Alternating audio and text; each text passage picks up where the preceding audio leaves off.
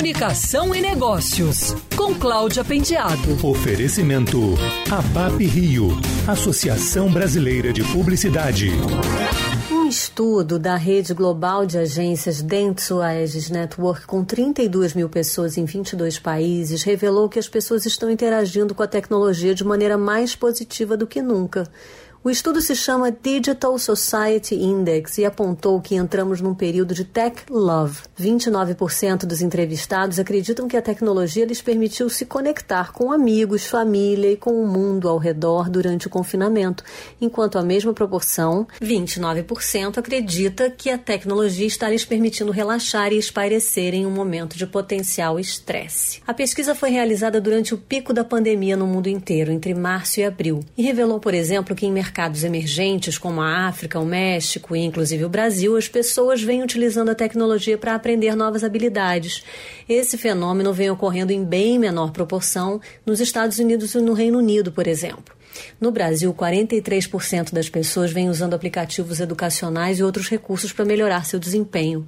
O otimismo com a tecnologia se traduz também no aumento das expectativas das pessoas quanto às marcas. Quando se trata de fornecer novos serviços para ajudar as pessoas física e mentalmente, 66% das pessoas no mundo dizem que não apenas querem, mas esperam que as empresas usem a tecnologia para promover algum impacto social positivo nos próximos 5 a 10 anos. Além disso, no futuro, toda marca será uma marca de saúde. Dois terços dos consumidores esperam que as marcas desenvolvam produtos e serviços para melhorar a sua saúde e o seu bem-estar.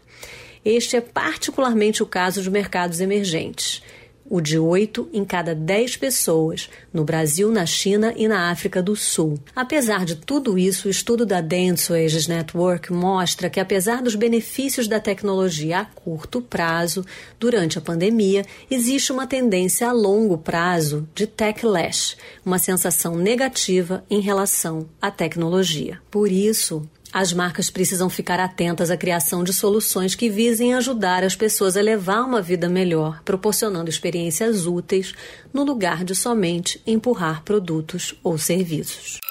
Quer ouvir essa coluna novamente? É só procurar nas plataformas de streaming de áudio. Conheça mais dos podcasts da Band News FM Rio.